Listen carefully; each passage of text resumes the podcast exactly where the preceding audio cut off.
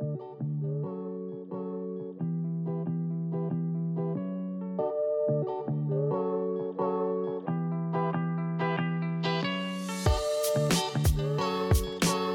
días, buenas tardes, buenas noches, Puerto Rico. Hemos regresado a otro gran episodio de Deportes 100 por 35, el podcast. Mi nombre es Miguel Hidalgo y hoy vamos a hablar de lo que va a ser la postemporada de la NBA. Y obviamente estoy bien reforzado. Primero quiero darle un saludo cordial a uno de los fundadores, uno de los originales que también está con On Fire Sports directamente desde un lugar que no podemos divulgar en Puerto Rico, el gran Cedric Serrano. Dímelo, estamos aquí, estamos en directo desde el paraíso tropical, no voy a decir dónde estoy para que no venga Wanda a buscarme, este, pero ready, siempre contento de colaborar con la gente linda de Deportes 100 por 35. Cuando digo gente linda me refiero específicamente a Miguel. Eh, nada, vamos a darle, estamos, estamos ready. Eh, agradecido Cedric en su regreso triunfal. Cada vez que regresa es un triunfo para Puerto Rico. Así que enorgullecidos estamos de que la manía esté con nosotros. Y tenemos directamente desde Deportes 100 por 35 y después On Fire Sports, graduado de Futsal University, al gran Reymar Vélez. Dímelo, Reymar. Dímelo, Miguel. Aquí bien agradecido por invitarme otra vez. Esta es la tercera vez que voy a darle baloncesto en esta semana, así que estoy bien, bien pompeado. Me siento, ¿verdad? Informado, pero más estoy pompeado porque estoy con Cedric. Estoy, estoy hablando con, con, el fanático original de los Lakers. Yo, yo, estoy, yo estoy bien, bien pompeado de hacer unas preguntitas hoy, a ver, a ver cómo ese equipito va a lucir en la, en la postemporada oye, estamos ready.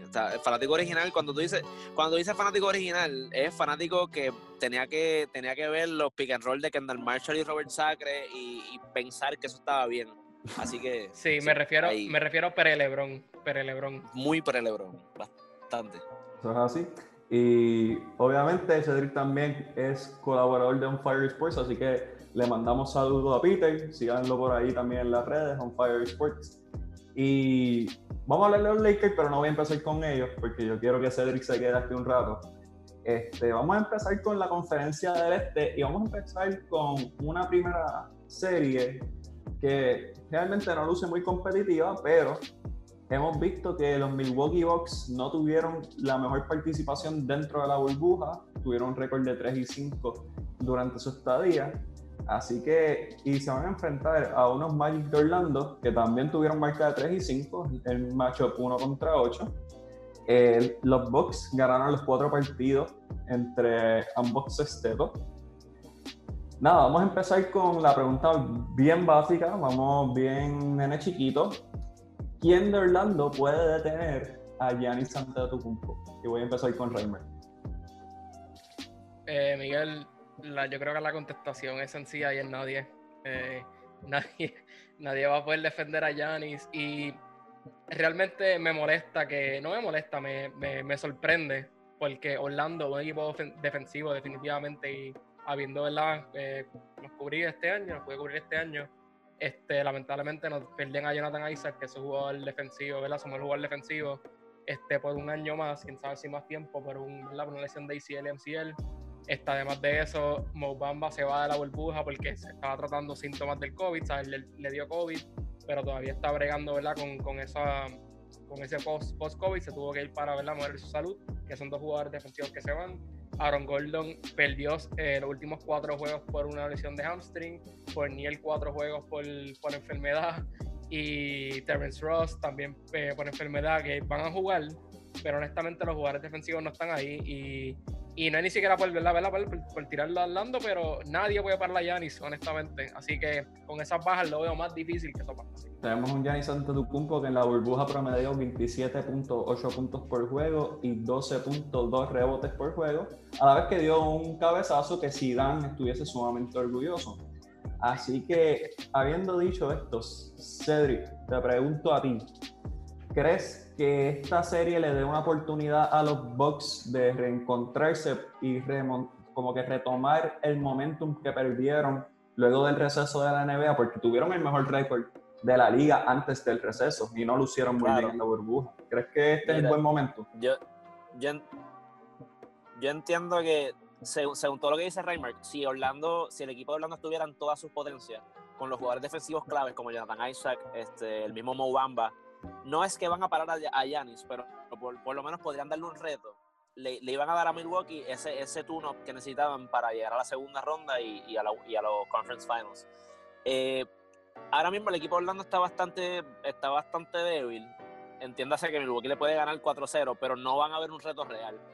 So, que tu pregunta de decirme si, si este equipo puede usar esta serie para, para acomodarse para, para el futuro, yo creo que realmente aunque obviamente va a ganar 4-0, no le hace un. No, no es bueno para Milwaukee enfrentarse a este equipo de Orlando, ¿entiendes? Porque es un equipo que está, que está bastante está débil, está, tiene muchos jugadores que están fuera, no están jugando para nada ahora mismo. Así que, aparte de que maybe DJ Austin se tire un, un juego de playoff anual como hace, como hizo el año pasado contra Toronto, va a ser una serie bastante fácil para Milwaukee y realmente no van a, no van a sacar nada de esa serie. ¿Tú concuerdas con eso, Raymond?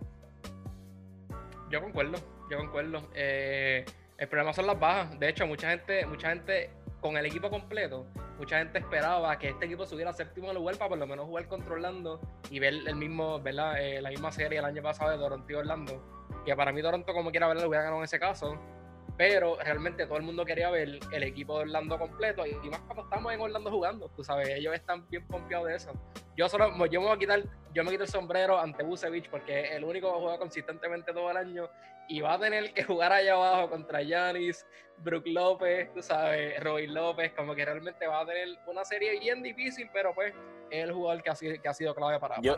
Ahora yo pienso que si los Magic logran, eh, nada, mano, tratar de trabajar un contrato con, con Goofy Goofy mide como 8 pies. Si lo meten ahí en la pintura, lo contra Aparte de eso, no, no, no lo veo, no lo veo así. Me, me gusta esa sugerencia. Eh, no sé si todavía están firmando agentes libres eh, para la burbuja, pero creo que Goofy hubiese sido una buena adición a este equipo de los Magic. En la burbuja cualquier cosa puede pasar, pero sí considero que es una buena oportunidad para los Bucks coger confianza. Eh, Brook Lopez lució muy bien en esta burbuja, pero jugadores como Chris Middleton, Eric Bledsoe, eh, Wesley Matthews eh, y George Hill pueden coger un poco más de ritmo, pueden ponerse en mejor condición de juego.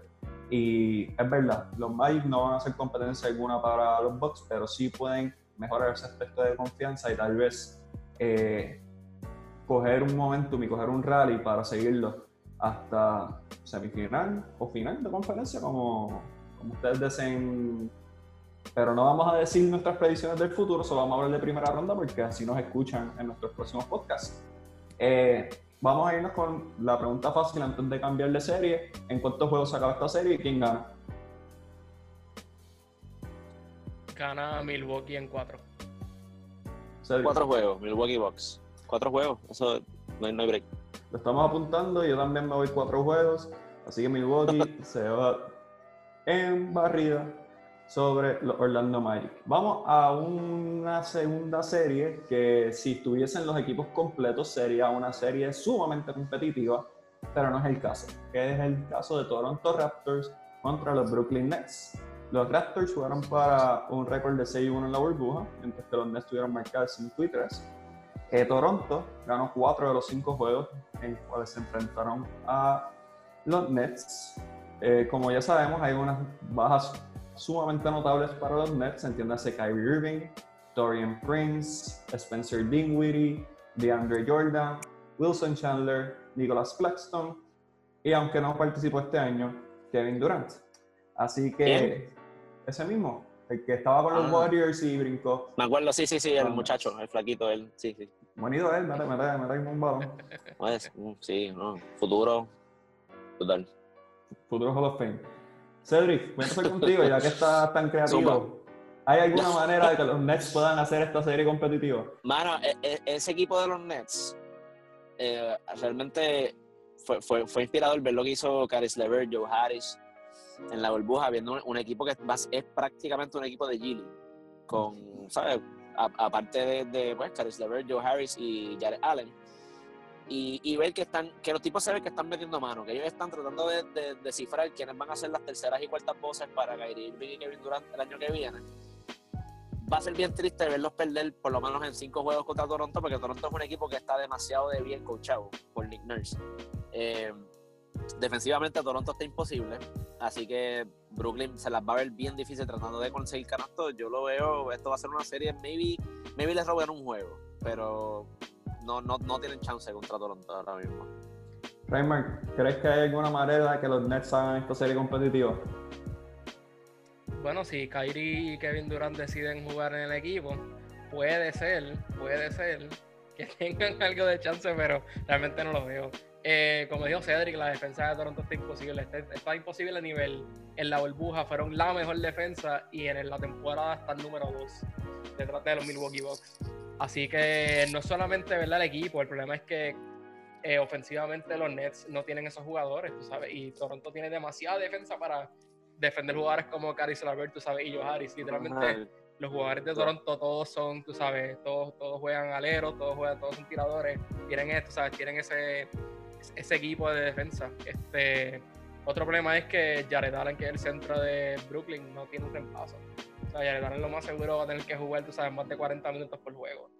Así que el problema, ¿verdad? El problema principal es que además de las lesiones, después de Phoenix, definitivamente hay que dársela a Jack Bond, que ¿verdad? un dirigente de reemplazo con Kenny, con, por, por Kenny Atkinson este, hay que dársela a él porque me la vino la burbuja y tú sabes, el equipo, el equipo jugó más bien con toda la paz que tienen, terminando 5 y 3, como Miguel dijo. Así que a pesar de que están jugando bien, realmente no veo, no veo que le hagan a todos. No, y la realidad Así que, Un, aplauso, un aplauso. No, claro, y la realidad es que Jock Bond también, como quien dice, está audicionando para ese trabajo. Así que eh, eh, eso es algo que hay que ver. Ellos, ellos vinieron a la burbuja a, meter manos, a ver qué, a, resolver, ¿verdad? Los, todas estas cuestiones del equipo, de, las incertidumbres que tienen para el año que viene. Y para mí han lucido muy bien. Estuve, coño, estuvieron a un canasto de, sacar a Portland de los, de los playoffs. O sea, a, un canasto de. Si Gares Levert hubiera decidido penetrar como, estuvo haciendo todo el tercer y cuarto cuarto, probablemente hubieran sacado a Portland. Eso es algo que hay que ver también. Me parece muy eh, bien lo que menciona Cedric. Gares Levert ha lucido enorme durante la burbuja, fue nombrado el second team All Bubble. Eh, Toronto, pues tiene todas las piezas para poder tirarles cuerpos diferentes. Tienen un Pascal Siakam, tienen un OG Anunobi, tienen un Rodney Hollis Jefferson, o sea, tienen muchos delanteros que pueden hacer la vida muy complejo. Aparte de que tienen la ventaja que tienen a Kyle Lowry en la posición 1, Fred Van en la posición 2, que aunque son jugadores bajitos, son jugadores con experiencia, son jugadores con un gran corazón. Y como mencionó, eh, Allen va a tener que estar con Mark Gasol eh, prácticamente todo el juego, y eso no es divertido para nada. Y si no, eh, me corrige, entra Chris Boucher del banco de, de, Toronto. Así que. Está jugando muy bien, o sea. Hay jugadores de Toronto, el jugador 11 y 12 de Toronto, que la gente no sabe quién es, alguien como Chris Boucher sale y de momento tiene tres juegos metiendo 15 puntos. O sea, y esto es parte realmente, o sea, la parte que no hemos hablado es la parte, tú sabes, del dirigente. Hablamos de Jack Bond, pero no de Nick Nurse, que para mí es el mejor dirigente de la liga ahora mismo, tú sabes, en su segundo año, en su primer año gana el campeonato, en su segundo año está, está con, con la misma tradición. El tipo, o sea, el tipo sabe usar a sus jugadores, de verdad. Por eso es que del 1 al 12, Toronto tú puedes decir que es el equipo más, más completo por cómo Nick Nurse los pone a jugar en su sistema necesariamente por nombre. Nick Nurse, que ha sido dirigente de la selección en Canadá, había dirigido en G League, había, dirigido, había sido asistente de NBA y pues llegó a la NBA. No dirigió BCN, así que no es un dirigente probado, según Exacto, en las redes. Sí, muy bien, gracias. Pero. En el, en el BCN lo hubieran votado. Así mismo, como, como mismo le pasó a Hassan Whiteside, pero eso no viene al caso. Vamos a mantenernos serios, para mía. Y a, Phil Jackson también, a PJ Tucker, ¿no? Ok. Pero nada, los Raptors, la única desventaja que tienen en cualquier serie es que no es un equipo que lance muy bien del perímetro, es un equipo que depende mucho de su ataque en transición. Así que hay que ver qué, qué puede hacer Brooklyn para tal vez eh, expose este la palabra es identificar para otros equipos las deficiencias que tiene, que tiene Toronto, que no son muchas en realidad, pero definitivamente esto para mí también va a ser una barrida. Cedric, dijiste 4-1. Cinco jueguitos a Toronto. 4-1. Reimer, te fuiste 4-0. 4-0 me voy. Y específicamente, ya que mencioné la ofensiva, en esta serie no se van a ver los problemas de verdad de Toronto, pero yo creo que sí la ofensiva es el problema mayor que a lo mejor no lo vemos ahora, pero en una segunda ronda o en una final de conferencia, dependiendo de cuál lejos lleguen, sí van a tener ese problemita porque ellos nada más están tirando 36% en la burbuja de 3, 45% de field goal, así que a pesar de que la defensa ha estado, tú sabes, excelente, la ofensiva realmente no es la mejor. Pero no la vamos a ver en esta serie. Y como eh, siempre se ha dicho, great defense can be great offense, así que vamos a ver qué pasa en esa serie, no esperamos mucho que sea muy competitivo, pero sí vamos a ir a una que puede ser competitiva porque es un buen macheo. Nuestros Boston Celtics, entiéndase mío de Reinmark, porque Nuestro. Cedric, Cedric el Laker, contra los 76ers de Filadelfia. Dime, Cedric. Yo los dime. quiero también, yo los quiero también, yo quiero, yo quiero mucho a Boston. A mí, a mí me gusta que Boston sea bueno. Así cuando los ganamos podemos roncar más. So, Pero Boston. Los Celtics tuvieron marca de 5-3 en la burbuja, mientras que los 76ers tuvieron una marca de 3 y 4. En la temporada regular, Filadelfia ganó 3 de los 4 partidos ante los Celtics. Eh, pero ahora hay una baja muy sensible en la fila de Filadelfia, eh, que es Ben Simmons. No va a estar durante la postemporada. Así que voy a empezar con cuán sensible es esta baja de Ben Simmons para los 76ers en su aspiración en pasar a la próxima ronda. Voy a empezar con Reimer. Bueno, pues Miguel, yo tengo, tengo mucho que decir sobre esta serie, voy a darle mantenerlo cortito. Este, ¿Cuán importante es la baja? Bueno, para mí va a ser la mejor serie de la primera ronda, hasta que lamentablemente Ben, eh, Ben Simmons se lesionó. Y además de Joel Embiid también, que tiene el tobillo medio malito, está jugando bien, pero tiene el tobillo medio, medio malito. Este, algo, algo bien curioso de esta baja es que todo el mundo está hablando como hay gente que, ¿verdad? que conspira o que dice que realmente uno de los dos lo tienen que cambiar o a Ben Simmons o a Joel Embiid porque los dos no pueden, tú sabes, jugar juntos. Yo no soy de las personas que creen eso y yo soy fanático de los Celtics y a mí me encantaría que cambiaran a uno de los dos. Yo no quiero los dos en el mismo equipo. Pero este, ahora vamos a poder ver un equipo sin Ben Simmons con Joel Embiid y relativamente cuatro tiradores que realmente es lo único que tiene Filadelfia. Pero ver, ver lo que todo el mundo quería ver que era Joel Embiid con cuatro tiradores. Hay gente que va a jugar mejor hay gente que no va a jugar mejor. Relacionado a la serie, eh, creo que la baja es significativa de Ben Simmons, no solamente, tú sabes, por la ofensiva, sino por la defensa, porque ¿quién va a defender a Jason Tatum? ¿Quién va a defender a Jalen Brown?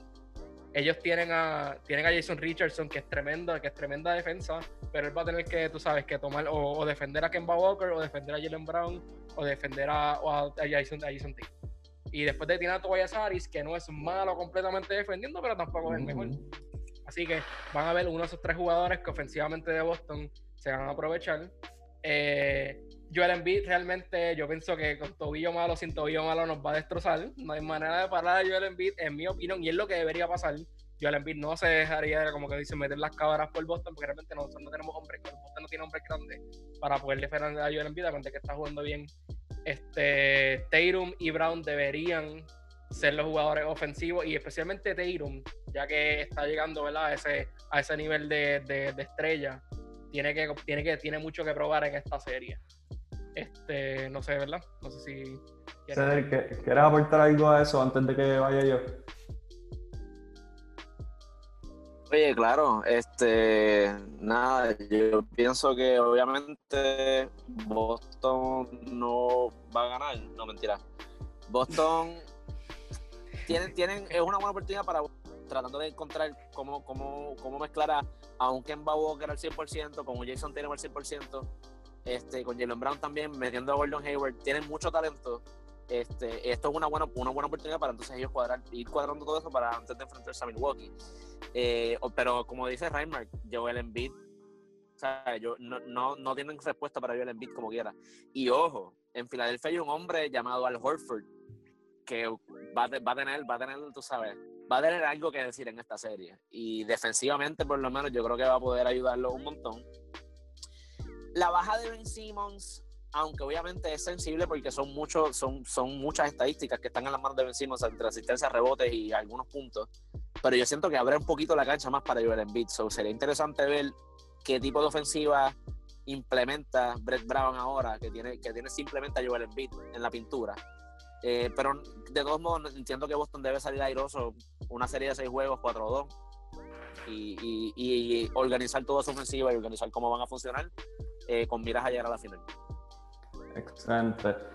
Eh, en realidad, pues, mi única preocupación de esta serie, pues, es Joel Embiid. O sea, Joel Embiid es el mejor hombre grande, probablemente dentro de la liga. Eh, Boston no tiene un hombre grande que pueda guardiarlo uno contra uno. Daniel Tice no es ese jugador. Y Grant Williams, que es mi factor X en esta serie, tampoco lo es, pero sí le puede hacer la vida un poco más complejo. Sí, tenemos buenos aleros que pueden atacar al aro y pueden poner a Embiid en problemas de falta, que eso es una tendencia que él tiene y que es una muy buena posibilidad para nosotros tener victorias fáciles y contundentes. Eh, Kemba se está poniendo el 100%.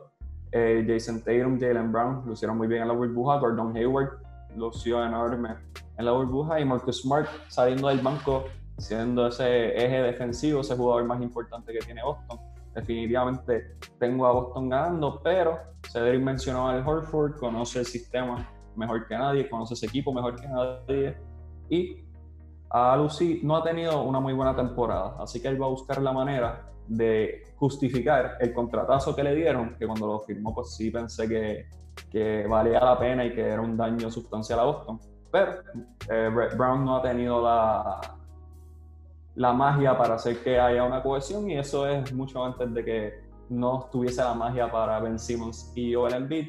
Yo personalmente soy de los que considero que uno de los dos se tiene que ir, sea Joel Embiid o Ben Simmons, porque no hay suficiente espacio en la pintura para los dos. Pero, eh, como mencionó Reimer, tiene un Tobias Harris y un Josh Richardson que pueden tirar muy bien de tres tengo a Boston ganando en cinco partidos. Creo que Kemba, Jason, Jalen y Gordon van a tener grandes series ofensivas y nos va a llevar a una eh, serie semifinal que va a estar sumamente interesante. Reimer, ¿en cuántos juegos se acabó esta serie?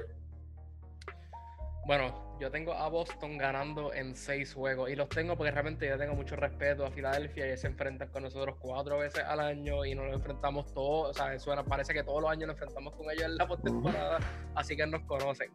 Eh, solo tengo dos expectativas de esta serie.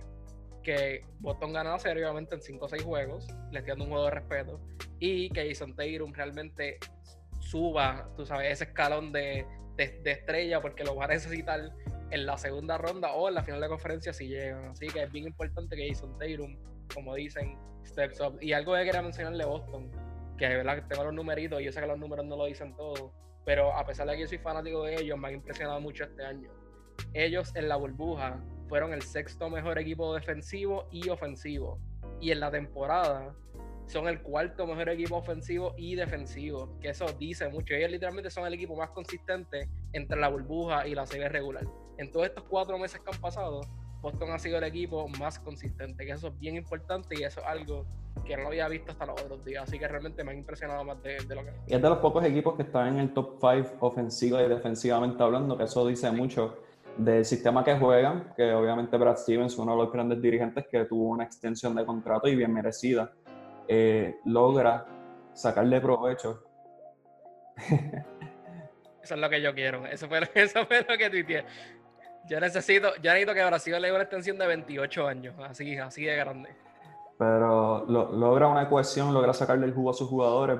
Y nada, considero que Jason Tatum tiene que dar ese brinco. Tengo una preocupación legítima de su eh, inhabilidad de poder terminar el canasto cerca del aro.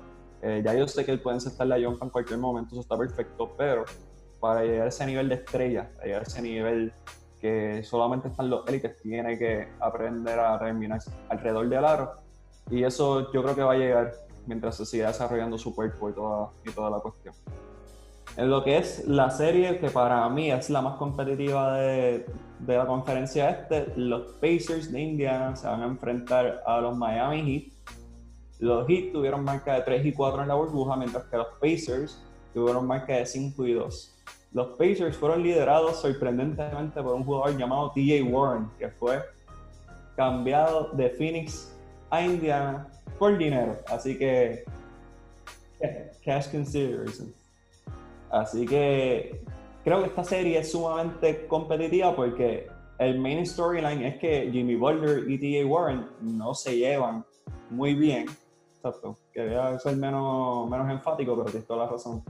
Eh, aparte de ese matchup, aparte de ese matchup de Jimmy Butler contra T.J. Warren, ¿cuál otro matchup ustedes están pendientes que puede ser determinante en esta serie? Que voy a empezar contigo, Cedric. Mira, este, esta serie de Miami para mí fue la de esa conferencia del este fue la única que yo di a irse a siete juegos. Eh, no tanto por Jimmy Butler y TJ Warren, porque está Jimmy Butler bien lo dicho, bien lo dijo. Eh, TJ Warren se molesta porque Jimmy Butler lo puede guardiar y él no lo puede guardiar a él. Aparentemente es verdad. Sí, lo vimos en la burbuja, so, es verdad. Pero yo creo que hay unos matchups bien interesantes. Hay que ver cómo viene Domantas Sabonis, eh, Miles Turner eh, enfrentándose a tipos como Dama de Bayo, que está teniendo una burbuja súper excelente y una temporada excelente también. Y el reparto de Miami, que también es muy bueno. Jay Crowder, tipos como Myers Leonard, eh, que son, son experimentados en playoffs. No han llegado a finales, pero son tipos que son experimentados. Así que sería bien interesante ver esa matchup en la pintura, por lo menos para mí. Eso es lo que yo estoy pendiente. Yo entiendo que Miami debe ganar en siete juegos, pero va a ser una serie bien agresiva y va a ser una serie de baloncesto old school. ¿Sabes? Scores bajitos, nada de esto de, de run and gun ni nada de eso. Va a ser bien fuerte esta serie y va a ser una de las más entretenidas, yo creo, de esta primera ronda. No, Sabonis no va a participar en esta serie porque tiene una lastimadora en el pie, pero sí considero que Miles Turner y Mama de Valle van a tener una buena serie dentro de la pintura Así que hay que estar pendiente de eso. Reimer, ¿hay algún matchup de esta serie que tú consideras que puede alterar el balance? Bueno, eh, viendo de la manera que ustedes hablan de la serie, ustedes yo creo que están más motivados que yo en esta serie. Wow. Eh, pero no estoy diciendo, no, pero okay, no estoy diciendo que la serie va a ser más al revés. El del este definitivamente es la mejor serie. Si combinamos el oeste, para mí no es la mejor serie, pero está, puede estar top 3. Lo digo porque la ofensiva de Indiana realmente no ha corrido como uno piensa. Sí va a ser una serie, como Cedric dijo, old school. ¿Por qué? Porque ellos son, son, son, equipos, por lo menos Indiana, no le gusta tirarle tres, que eso va a ser un problema. Este, Oladipo no está al 100%, está jugando bien, pero no está al 100% y no tienen a Sabonis. Por eso lo veo bastante, tú sabes, bastante a favor de Miami. Además de que Miami ha sido, de los equipos que yo he visto, que realmente mejor han jugado y más acoplados están. Y yo no esperaba eso de ellos. Este, ellos son dos equipos bien defensivos, pero la, si, si me das cuál entre la ofensiva de Indiana y Miami, coge la de Miami porque están, están cogiendo y están teniendo eh, lineups eh, de tres tiradores. Ellos dijeron, diablo, tenemos a Duncan Robinson que de momento se ha convertido en el mejor tirador de la burbuja y yo creo que entre los mejores cinco tiradores de, de la liga y, y, lo, están, lo están poniendo junto con Dragic, tú sabes, junto con. Mira, Reinmark, no, te quiero interrumpir, no te quiero interrumpir, pero cuando tú hablas de Duncan Robinson, tú tienes que tener en cuenta el nombre que tiene ese tipo. O sea, Duncan Robinson. Yo, yo, o sea, no sé si. No, no sé si es que es a propósito o qué es la que hay, pero el tipo tiene un nombre que está destinado a la grandeza. Así que no me sorprende que. No me sorprende no que defiendan, no, no defienda como Duncan o Robinson, pero definitivamente ofensivamente es un caballo, sí, sí. Este, pues Duncan Robinson está teniendo un, una tremenda burbuja, una tremenda temporada de tres. Este, Miami, como te dije, si están, están ahora por fin dejando a Bam como centro, bajando la bola y teniendo tres tiradores siempre en la cancha. Este, siento que Miami es como un equipo que está como más preparado. Y yo creo que es de los equipos que mejor han ejecutado, como que comparados con otros equipos y con lo que tienen.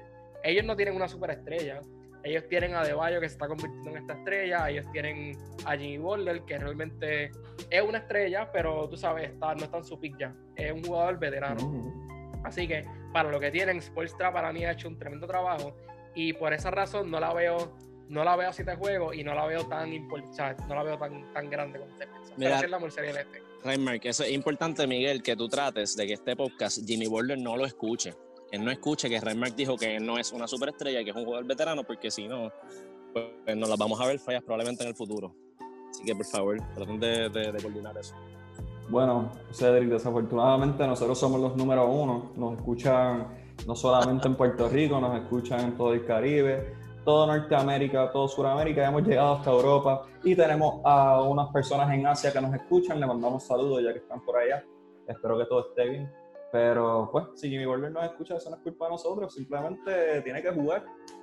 Eh, y hablando de esta serie, pues yo voy a ir un poquito más, más convencional esta framework porque me emociona esta serie porque tenemos a unos Pacers que son relativamente veteranos. Tienes un Víctor Oladipo que ya es un veterano en la liga, un T.A. Warren que ahora ha explotado, tienes un Michael Brogdon que ya tenía experiencia con Milwaukee, ha lucido muy bien durante la temporada y se está enfrentando a un equipo de Miami que es sumamente joven, pero a la vez mezcla veteranía porque tienes un jugador como Duncan Robinson o como un Tyler Hero, que son jugadores novatos, Kendrick Nunn, que ahora mismo está fuera de la rotación, pero tienes a jugadores como Andre Iguodala, a Jay Crowder, Goran Dragic, o sea, es una serie que contrasta estilos sumamente diferentes. Mi pregunta es, ¿esta serie es antes o después de que llegue la familia? Si llega la familia, pues Miami va a perder. Tyler Hero no va a meter un balón. Así que. Mira, brother, brother, gracias, gracias por traer eso. Yo entiendo que si eso es, eso es antes de que venga la familia, o sea, si la familia está en el bobo, yo entiendo que Tyler Hero va a meter más o menos 50 o 60 puntos por juego porque eso es lo que está metiendo fuera de la cancha, así que entiendo que dentro de la cancha también puede hacer lo mismo. Oh, así que Miami, si es así, pues Miami probablemente gane el campeonato, brother. O sea, vamos. Bueno, vamos a, vamos a estipular que Cedric y yo obviamente fuimos atletas de alto rendimiento durante nuestro época estudiantil y Cedric era de los que metía 60 si lo iban a ver. Yo era de los que metía 5 si me iban a ver. Así que hay un contraste interesante, hay que ver qué tipo de jugador Tyler Hero es. Gracias yo era consistente en baloncesto. Yo salía al banco todo el tiempo y daba lo, mejor de mí. Y eso es importante ah, también. Todo el mundo tiene eso es importante, Eso es importante en la cancha y en la vida también, Reimer. Qué bonito. Eso está muy bien. Así que, yendo el punto, eh, considero que Miami va a terminar ganando esta serie en seis partidos, pero creo que todos los juegos van a ser competitivos. Y nuevamente, Tyler Hero va a promediar 10 o más puntos si no viene la familia. Si viene la familia, va a promediar un canasto de tres y ya es cuando el juego esté decidido. Así que tengo a Miami 4 a 2. Rainmaker, ¿quién tú tienes? Eh, tengo a Miami en 6 juegos también y quiero aclarar que mi problema con la pompiadera de esta serie es que si Indiana tuviera a Sabonis o tuviera a Oladipo 100%, yo te puedo decir, diablo, se pueden ir a 7 y Indiana se la puede dar. Pero la ofensiva, ¿entiendes? Que la, ofensiva de Indiana yo no, yo no la veo. Y me preguntaste, que yo creo que nunca te la contesté, son a la mía, si veo algún matchup eh, cuadrando, así le, si le que algo a Indiana, es que Malcolm Brogdon debería irse porque Miami no tiene los jugadores para defender point guards, no los tiene. este, Jimmy Butler va a estar ocupado con T.A. Warren, Van a, va a estar ocupado con los hombres grandes, pero Dragic, este, Kendrick Nunn, que es un rookie, y eh, Tyler Hero realmente un rookie, son jugadores que realmente todavía no tienen la experiencia. Así que Marco Brogdon debería ser la diferencia para Indiana, aunque tenga a mi ganando en segundo. Y yo tengo a Víctor Oladipo siendo un factor. Yo sé que está viniendo una lastimadura, todavía no estoy 100%, pero creo que Víctor Oladipo puede demostrar el jugador que él fue con Monster el año pasado. Eh, un jugador sumamente versátil. Y, si Jimmy Butler va a estar pendiente a T.A. Warren, pues Oladipo tal vez pueda aprovechar que no tiene esa atención para, para, tú sabes, tener una serie sumamente eficaz en el lado ofensivo. Así que vamos a ver. Eh, vamos al oeste. Yo creo que debemos empezar con el primero contra el octavo, los Lakers contra los Blazers, antes de que Cedric entre en su gran discusión a favor de los Lakers. Yo voy a dar unos pequeños datos, que los Lakers tienen marca de 3 y 5 en la burbuja, mientras que Portland ha jugado partidos significativos durante toda la pandemia y toda la burbuja. Eh, tienen a jugadores claves como LeBron James, que es el mejor jugador del mundo. Tienen a Anthony Davis, que es uno de los mejores 5 jugadores del mundo. Y tienen a Kyle Kuzma, que bueno, puede ser uno de los mejores 100, dependiendo del día. Eso, eso varía, dependiendo con qué Kardashian esté saliendo. Así que nada, Cedric, voy a darte la oportunidad de poder exponer todos los puntos positivos de tus Lakers y después Reinberg y yo nos unimos. Bueno, este, nada, e, esta, yo, yo tengo que ser, yo no puedo ser hipócrita en cuestión de, yo, yo soy fan de los Lakers, pero también soy fan del baloncesto y no puedo ser hipócrita y decir que, que, que esto va a ser un paseo o que este equipo de Portland no, ¿sabes? No, no, no representa un reto para, este equipo de Los Ángeles que realmente ha, venido tratando de encontrar el ritmo dentro de la burbuja. Obviamente, el récord de 3 y 5 no necesariamente refleja el, Lo, lo, bueno que es este equipo, porque ellos rápidamente en los primeros tres juegos ya consiguieron ¿verdad? el primer lugar, que era lo que ellos estaban buscando, que realmente es irrelevante porque no hay nada, sea, el home court advantage ahora mismo en la burbuja es nada. Pero, pero igual encontraron ese primer lugar Así que básicamente el resto de la burbuja fue para ver qué tipo de rotaciones podían, podían encontrar y ver cómo, cómo implementar, cómo, cómo integrar a, el juego de Dion Waiters, este, que no había jugado ni un minuto con los Lakers antes de, de, la pandemia. Y pues, fue, fue, fue, una burbuja no muy emocionante, a, contrario de lo que está haciendo Portland, que todos los juegos que jugaron fueron importantes. Este, obviamente, Portland, lo que es Portland y Phoenix han sido, han sido el el blockbuster de, de, esta, de esta burbuja ha sido lo más importante, lo más, lo más que llamó la atención. Si a una persona que nunca ha visto NBA ahora mismo empieza a ver la burbuja, pensaría que Damian Lillard es, ¿sabes? Cristo hecho hombre en la cancha de baloncesto. No hay, no hay break, no sería el mejor equipo del mundo. Son, mucha gente ahora mismo son prisioneros del momento en cuestión de este macho y piensan que por los Lakers no, no tienen break con Portland porque Portland está haciendo lo que está haciendo. La realidad es que Portland se ha matado con equipos que no, sea, un equipo de Brooklyn que está no, no tiene a, su, a sus mejores jugadores. Este, otro equipo de Memphis que está sin Jaren Jackson, sin Tyus Jones, también tuvieron que chavarse para ganarle. Y obviamente lo que está haciendo Lillard es impresionante. Eh, McCollum, eh, Yusuf Nurkic viniendo de una lesión y lo que está pasando con su abuela también, que, que, es algo que hay que respetarlo y hay que dársela. Eh, y si ellos siguen jugando así, realmente yo veo que los Lakers deberían ganar como en cuatro juegos, cinco juegos. Pero gracias por venir a Portland, de verdad. y mis respetos hacia ellos. El año que viene quizás, ¿verdad? Pues vengan, vengan un poquito más, más motivados durante el inicio de la temporada. Oye, otra cosa también, antes de que, de que sigan, lo, de Carmelo Anthony es impresionante. Eh, todo el mundo lo había dado por muerto ya. Y él, él ha sacado la cara y ha jugado minutos importantes. Y no es que, y no es que ha metido 25 o 30 puntos por juego, sino que ha sabido jugar su rol y ha sabido sacar la cara en los momentos que ha tenido que hacerlo, como lo hizo en el último juego, que metió el canasto que, facilitó la victoria contra Memphis. Así que va a ser bien difícil para LeBron tener que, tener que darle shutdown al Carmelo Anthony Redemption Tour, pero cuando toca, toca. Y en esta ocasión, pues, lamentablemente vamos a tener que hacerla así, bajarle el dedo y ya. Pero voy, Lakers 4-1 nos fuimos. Muchas gracias, Cedric. Raymar, uh, puedes interceder en, este, en esta discusión, en este análisis y este debate. Okay. Tengo mucho que decir, pero a ver si la puedo acortar. Solamente que, bueno, quería empezar con una pregunta a Cedric. Cedric, ¿cuál es tu nivel de urgencia con los Lakers de la burbuja ahora en los playoffs? Para ti, si tuviera que hacer de 1 al 10. Nivel de urgencia de 1 al 10, 10 siendo crítico. 10 siendo, sí, horrible. Mm, eh, vamos a decir nivel de urgencia. Yo creo que un, sólido 3. 3. Un sólido 3. Por, cuestiones de, jugadores como Kyle Kuzma que nunca han visto una serie de playoffs. Este, no sabemos cómo está Rondo. Pero honestamente un 3. Ahora mismo, hoy. Ok. 3. Pues, ok. Yo soy de las personas que creen que esta burbuja es una pretemporada de la temporada que viene, 2021-2022. 2020-2021. Este, la, la, temporada regular de hace cuatro meses no es la misma que la de hoy en día. Obviamente pueden surgir ¿verdad? ciertas situaciones. En el caso de los Lakers, y lo sé porque todo el mundo, todo el mundo tenemos fanáticos de los Lakers en nuestras vidas y fanáticos de LeBron, que pueden ser hasta diferentes, pero son del mismo equipo. Si uno ve los números de los Lakers en la burbuja, realmente son alarmantes eh, ellos son la ofensiva número 20 de 22 equipos en la burbuja. En la temporada regular son la número 11. Y en la defensa fueron el 12 eh, de 22 equipos y en la temporada regular de 33.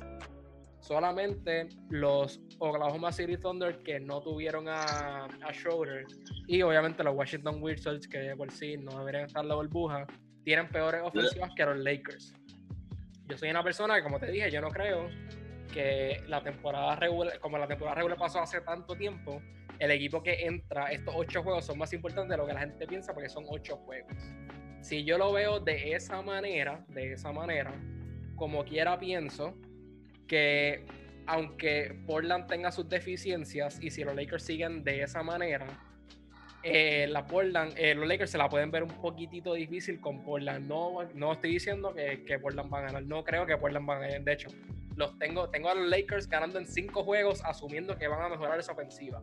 Ahora, de la otra moneda, de la otra, de la parte de Portland, Portland es tremendo equipo ofensivo. Ellos fueron la, la ofensiva número uno en la burbuja y la número, la número tres en, en la temporada regular. Sin embargo, en la defensa es la número 20 y es la número 27 en la temporada regular. La 20 de la burbuja y la 27 de, la temporada regular. Así que este 1 contra 8, yo no sé qué pensar porque yo no sé quién va a ser más efectivo. Yo no sé si la defensa de los Lakers realmente de la temporada regular es la que viene o la ofensiva de, de Portland es la que viene. Si nos dejamos llevar por la burbuja, va a ser Portland va a tener mucha ofensiva y eso puede crear un problema especialmente sabiendo que los Lakers tiran 30% eh, de 3. 30% de 3 y no estamos contando que Anthony Davis, que se supone que es el jugador ofensivo del equipo, no ha tenido la mejor burbuja.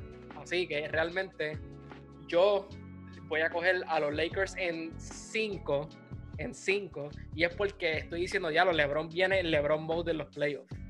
Pero no podemos descartar que si los Lakers siguen con esa ofensiva, Portland se los puede ganar o pueden, o pueden llegar a más juegos. Así que realmente hay un range bien grande. Lakers ganan en 5 o Portland ganar la serie. Así que vamos a ver qué pasa a la burbuja. Hay que, hay que también mencionar que si McCollum está semi lesionado de la, de la espalda, que el equipo viene cansado, aunque viene bien hambriento, viene cansado y realmente no defienden. Así que vamos a ver qué pasa en este macho. Es un macho bien interesante. Oye, este, antes de que siga, Miguel, me, dijiste que iba a hacerme una pregunta. Eh, me preguntaste el sentido de urgencia, me diste un montón de razones ahí. quiero, quiero defender mi punto de que, aunque lo que me estás diciendo es cierto, y, yo viendo, viendo la burbuja como fanático de los Lakers, obviamente tuve mucho, muchas noches largas porque hubo, juegos que simplemente el, sentido de urgencia del equipo no estaba. por ejemplo, contra Oklahoma City, simplemente estaban paseando la cancha, pero también hay que tomar en cuenta, como te dije, es un equipo veterano que ya logró lo que quería lograr en cuestión de, temporada regular. So, yo obviamente sí es concerning que, que, que el field goal haya bajado tanto, que la defensa haya bajado tanto, porque obviamente los Lakers durante la temporada regular defensivamente era un equipo que, que ¿verdad? que impresionaba y, y, realmente tienen las piezas para hacerlo porque un, Javier Magui con, con, sus deficiencias ¿verdad? en cuestión de IQ defensivamente molesta. Un Anthony Davis defensivamente probablemente el, el, jugador defensivo del año eh, no tenemos a Ibery Bradley. Sin embargo, Danny Green, que, este, Kentavious Caldwell Pope son tipos que, que molestan en la ala. Pero, pero sí, sí hay, hay, hay un cierto level de, de, concern en, en, cuanto a cómo, cómo van a lucir Anton Damian Lillard, que viene haciendo ridiculeces. Todo esto. O sea, es algo. Yo, yo no sé si tenemos tiempo para hablar de los ridículos, de los, de los, no, no, no, encuentro la palabra perfecta para describir lo que ha hecho Damian Lillard durante estas dos semanas. Eh, pero sí, será, no hay nadie que pueda bregar con eso ahora mismo. o, sea que, o sea que vas a, vas a subir o vas a disminuir el número, el 3. Sigo, sigo en 3, sigo, sigo, sigo en 3, eh, tomando, sigo en 3 tomando en cuenta todo lo que tú has traído y, y también pues tomando en cuenta que, que, que, contamos con un rondo que va a regresar, que la última vez que, por lo menos, la última vez que Rondo y, Anthony Davis estuvieron juntos en un equipo en playoffs, que fue con los Pelicans hace dos años, se enfrentaron a este equipo de Portland y los barrieron 4-0. Obviamente no es el mismo equipo, pero algo, algo sabe Rondo, algo sabe Anthony Davis que pueden bregar con ese equipo. Yo voy a confiar en él. Y obviamente tenemos a LeBron James, que aunque yo, yo entiendo que está paseando cuando él, pues, ¿verdad? Desconecta sus redes sociales y se convierte en Zero Dark 30, creo que es que lo hace. Que en esta ocasión será la primera vez que lo hace, ¿verdad? Vistiendo el uniforme de los Lakers, pues no, no es el mismo jugador de la temporada regular, así que eso, eso va a ser bien interesante. Ok. Voy a partir la premisa de que Cedric ya sabía mis argumentos, así que está argumentando en contra de lo que ya él sabía que yo iba a decir. Así que voy a partir de esa premisa. Eso no se hace, pero está bien. Yo igual voy a, a mí y a lo que voy a decir. Eh, Raymond, ¿tú viste Rocky? la, la saga de Rocky. Sí, yo vi Rocky. Yo vi Rocky. Rocky defendía. Eh, Rocky nunca se defendió. En No, no. seis peleas que tuvo Rocky, en ninguna se defendió. En En todas bofetas. recibió mucho puño, es cierto. Pero Rocky era una máquina ofensiva. Él iba para encima. So, tenemos una serie donde los Blazers son el mejor equipo ofensivo que está en condición. Dicen que estás cansado, pero son ocho juegos. O sea, esa- esta gente está preparada para el long haul y todos los juegos han sido competitivos. Ya tienen la mentalidad. Los Lakers tienen que aprender el switch. Que eso, está bien, tienes a LeBron James que puede aprender el switch cuando él le dé la gana. Es el mejor jugador del mundo, eso es un fact. Pero el resto no ha probado que sabe emprender el switch. Anthony Davis nunca ha estado en esta etapa de, de, de playoffs. J.R. Smith, Dion Waiters, este, Kyle Kuzma, Alex Caruso, por favor, por favor. Así que es un matchup opuesto porque los guards de los Blazers son superiores, eso es conocimiento, eso es fact, Cedric lo sabe, pero en cuestión de forwards, LeBron James y Anthony Davis son mejores, eso es fact también. Hay que ver cuál de los dos tiene la ventaja competitiva durante el matchup y ahora mismo Lillard está en un nivel estúpido, está en un nivel fuera de liga. Y la gente se olvida que los Blazers llegaron a la conferencia, al Conference Finals el año pasado. O sea, la gente toma a la ligera de que llegaron octavos esta temporada, pero este es un muy buen equipo. El coach es sospechoso, pero eso no viene ni aquí ni allá. Porque el coach de los Lakers también es sumamente sospechoso, que es. Así que, no, yo voy a ir a la contraria. Yo no, no acostumbro a darle la razón a los Lakers. Así que yo voy a que Portland gane el 7. Contrario a lo que en realidad pienso que va a pasar, pienso que los Lakers deben ganar. Pero yo no tengo la moral para aceptar que Cedric tenga la razón diciendo que tiene a Kuzma y tiene a J.R. Smith y a Dion Waiters y usó mi argumento en su contra. Así que yo no voy a tener la decencia de darle la razón. Así que los Blazers ganan en 7 y que se aprovechen mis 25 pesos que voy a pasar. Ok, Miguel, Miguel, este, so, es un pick hater. no es un pick hater, es un pick que en realidad yo creo, yo, yo Wow, aposté wow. A, que, a que los Warriors pudieron ganarle a Dallas en el 2007. Yo fui de Ok, los pocos que digo que eso podía pasar. Por yo eso- pienso que puede pasar. Por eso yo mencioné que es- esta serie dependía, es que no sabemos de los equipos que vienen, esa es la cosa. Si nos dejamos llevar por la burbuja, pues es un resultado completamente diferente, así es la temporada regular. Solamente quería decir, bueno, quería preguntarle a Cedric también. Cedric, ¿quién tú crees que debería ser el tercer mejor jugador de los Lakers en esta postemporada? ¿Quién Obviamente no, es obviamente no es J.R. Smith, como dice Miguel, que dependemos de J.R. Smith. No Yo- dije eso. Mira, no, pero lo mencionaste, con mencionarlo basta. J.R. Smith, no, y me dio risa porque cuando lo dijiste, jugadores que no se han probado en playoff y mencionaste a J.R. Smith, rápido pensé, no, pero J.R. Smith jugó en finales, y entonces me acordé de lo último que hizo en finales, entonces me quedé callado. Todos sabemos que fue lo último que hizo en finales, no vamos a hablar de eso ahora, pero eso no es importante ahora mismo. Yo entiendo que el, el tercer jugador, la tercera voz de ese equipo, por lo menos ofensivamente, tiene que ser Kyle Kuzma. Y, y qué mejor oportunidad que contra un equipo de Portland que no tiene defensa en las alas.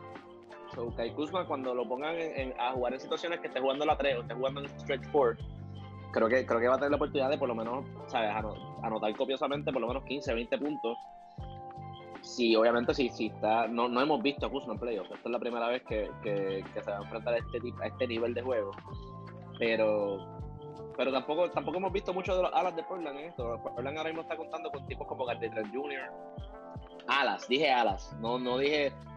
Porque Ah, Lillard- ah. háblame de Lillard y McCollum, pero Lillard y, Lillard y McCollum en playoffs últimamente, o sea, se enfrentaron a Curry y a, a Clay Thompson el año pasado solos y se fueron 4-0. Los mejores, los mejores del mundo, tremendos. Eh, 4-0, la forma que lo hicieron, no sé, pero, pero está bien, te la puedo comprar. Esto, pero tipos como Gary Trent Jr., Mario Gesson ya. Caballo, ¿Verdad? Gary Trent Jr. Mario- es caballo. Gary Trent Jr. es buenísimo, no defiende mucho, pero mete la bola y, y no tiene miedo. Pero eh, Mario Gesson ya, Por favor, Mario Gelson, ya no debe Mario Gesson ya, Ma- Mario, ven acá, Mario Gesson ya para mí es, yo, yo no sé, es como que el, el, el, el eterno prospecto de Croacia. So que no sé si, no, no, quizás no es el mismo nivel, pero yo lo veo como, como, como Enrique Sánchez croato. Cedric, Mario Gesson ya no es un buen jugador. Mario Gesson ya. Y, Sí, no, y Evan Fournier tampoco, por si lo quiero añadir No, ahí. no. Evan Fournier es buenísimo. Evan Fournier es No, buenísimo. caballo, no. Bueno, Evan no, Fournier, Evan Fournier Evan no Fournier está es tremendo jugador. Bueno, pues, pues Bueno. Cedric, eh, entonces, ¿tú confiarías en Kyle Kuzma como el tercer mejor jugador en las próximas series? Esa es la pregunta. No, no es que no confíe, no es que confiaría en Kai, es que tiene que ser Kai Kuzma. Para que los Lakers hagan lo que, lo que, lo que se han propuesto hacer desde, desde que se acabó la temporada regular el año pasado y firmaron a Anthony Davis, Kai Kuzma tiene que ser la tercera voz cantante de ese equipo. Y tiene que hacerlo a- al son de por lo menos 15, 18 puntos por juego consistentemente. Más. Sí, Tiene sí, sí, eh. a 20. ¿Tú crees? No, que, o sea, lo, lo último que quiero mencionar es que mencionaste prisioneros del momento, que es bien Claro. gracioso porque eh, yo tengo una amistad que es fanático de LeBron y obviamente todo el mundo le cae encima con lo que, con lo que están haciendo los Lakers en, en la burbuja y él dijo, ustedes todos son prisioneros del momento, que suena como una novela mexicana. Este, ¿Tú crees que esto es prisioneros del momento por la burbuja? O, o que realmente los Lakers de la temporada regular van a regresar después de cuatro meses. Eso es lo último. No, mano. Eh, wow, prisioneros del momento. Y sin Sí, todo- mejores defensas también. Tienes toda la razón, Prisioneros del Momento suena como una novela de, de ¿sabes? Probablemente Univision a las 7 de la noche. Buenísima. Pero, pero, yo, yo, yo concuerdo mucho con lo que dice Reimer. que Han pasado cuatro meses y, lo- y, los- y lo- y el tiempo no pasa en vano. No es el mismo equipo. Ninguno de los equipos que están ahora mismo en la burbuja son los mismos equipos. Lo pudimos ver con Phoenix, lo pudimos ver con Memphis, que, venía, que venían y- y cayeron. Este, y lo pudimos ver con Portland también. Con Milwaukee, que, way, Milwaukee. que yo soy fanático de Milwaukee. Y yo- exacto. Así que voy a darle, ¿verdad? Voy a ser justo y con Mil- Milwaukee fue lo mismo, no fue el mismo equipo. Sí. No, con quien no pudimos ver eso fue, por ejemplo, con Washington, que siguió pues siendo asquiante durante el- la temporada regular. Y la... Oye, este, este dato está, a mí me encanta esto. Washington llegó más abajo, o sea, Charlotte, que no estaba invitado a la burbuja, llegó noveno en el este, a, a, a fin, o sea, ya para efectos del final de la temporada. Así que un equipo que no, tenía, que no estaba en la burbuja tuvo más oportunidad de llegar a los playoffs que Washington. Eso está súper interesante. No es que, pues, no lo quiero tirar la mala al equipo de Washington ahora mismo. Pero nada, sí, ok. El equipo de los Lakers. Este, Eric, ¿cuál fue antes, que vayas a los Lakers, antes que fue, vayas a los ¿no? Lakers, ¿puedo No. decirte algo?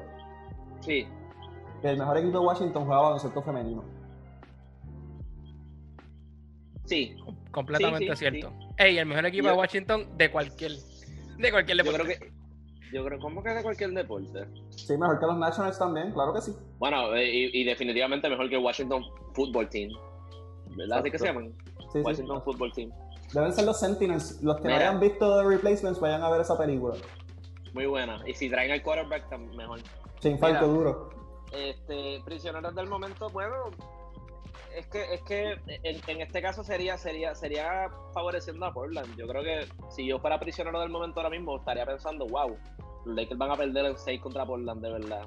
Voy a perder cerca de 200 dólares. Pero no es, no es mi preocupación ahora mismo. Yo sé que, yo entiendo que... Ah, y eso sin incluir los 25 que le voy a ganar a Miguel, es una parte. Pero yo entiendo que, yo entiendo que esto, cuando hablamos de flip the switch, tenemos jugadores como LeBron James, como Ryan Rondo, como Anthony Davis, que en cuestión de, de, la cultura de playoffs, ellos lo van a poder hacer.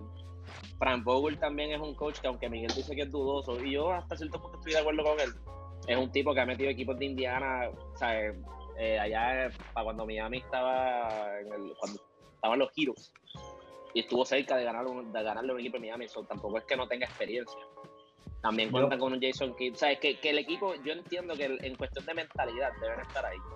Es cuestión de, de- de saber prender ese switch y, y, y soltar y soltar a esos jugadores, a esos, a esos Kyle Kuzmas, a esos Dion Waiters, que Dion Waiters ha tenido excelente burbuja dentro de dentro de la verdad de las deficiencias ofensivas de los Lakers y para mí Dion Waiters ha sido una, un, un bright spot verdad en, en toda esta situación Digo, pero Frank Vogel es asistente, LeBron James es el dirigente.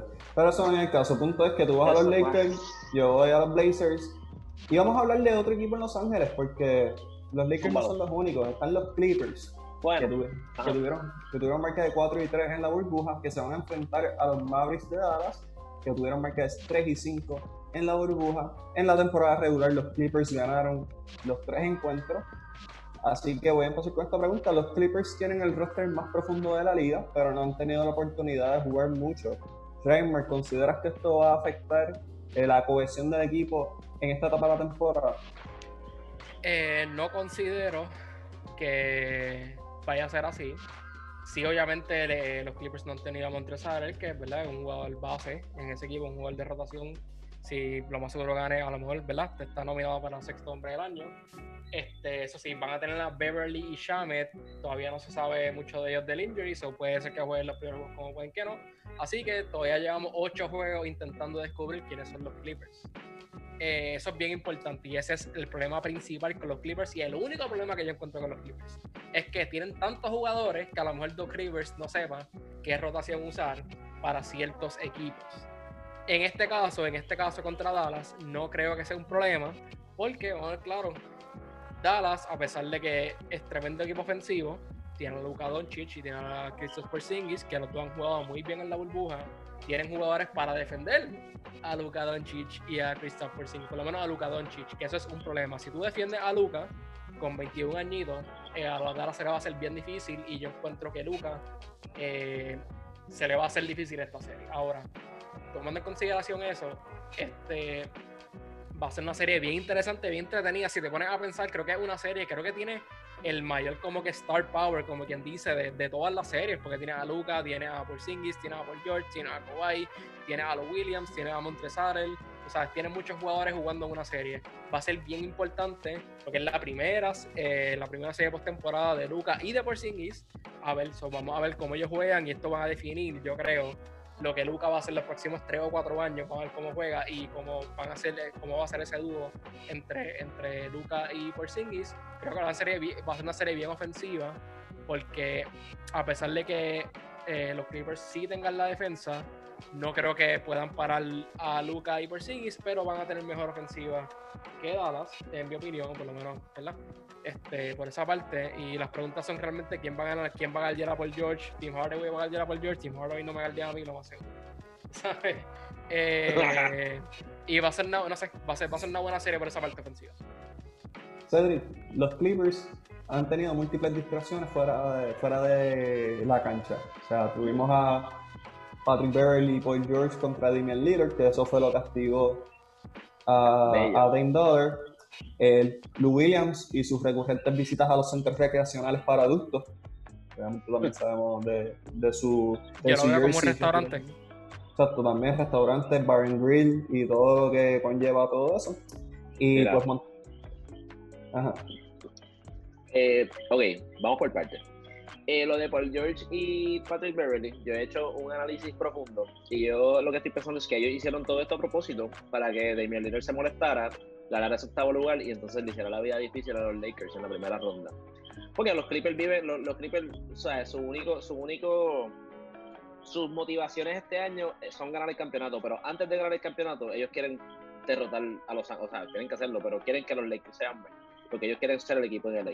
So, todo esto fue, esto, esto, esto fue, tú sabes, Premeditado. Sí, y obviamente le falló los dos tiros libres, pero todo esto lo estaban pompeando. Eso es lo que yo, eso es lo que yo pienso, y eso es lo que yo quiero pensar. Quien diga lo contrario, pues. Eh, lo de Lou Williams, tampoco lo voy a criticar. Porque Lou Williams, yo entiendo que eh, cuando se trata de promoción, lo que hizo fue que puso a Magic City en, el ojo público. Y no solamente a Magic City, no solamente por, la, por las actividades extracurriculares que se, que se, que se dan en ese lugar, sino por, por la alita y toda esta cosa y, lo, lo, lo, gourmet de, ese lugar. Así que, y, y también para hablar de que cuando tú vas a un lugar de esto, como tú dijiste, centros recreacionales para adultos, no solamente para, ¿verdad? Pues recreación, también hay otras cosas, ¿verdad? Los alimentos son bien buenos y están 24/7, so why not, ¿me entiendes? y el servicio es súper bueno. Este, no me dicen este, mis amigos, yo no sé nada de eso, eso son cosas pues, que, he escuchado. Así que no lo podemos culpar a él por eso. Pues ese, el, la historia de él fue bien interesante porque si, si no llega a ser por la foto que se subió en Instagram, nunca se, nunca se entera la liga de que él estuvo allí y pudo haber sido un caos en Raúl Buja, pero eso lo podemos tocar en otro momento. Y por lo de Montresor, Montresor estuvo fuera por, creo que fue por la muerte de su abuela o, un familiar, que también, pues obviamente dentro de todas las circunstancias, todo lo que estamos viviendo hoy día, pues, pues se le puede entender, pero sí pudimos ver que hizo falta dentro de, del núcleo defensivo de, los Clippers. Eh, ellos enfrentándose a Dallas ahora, teniendo a Montesar en sus filas, obviamente va a hacerle la vida más difícil a Porzingis.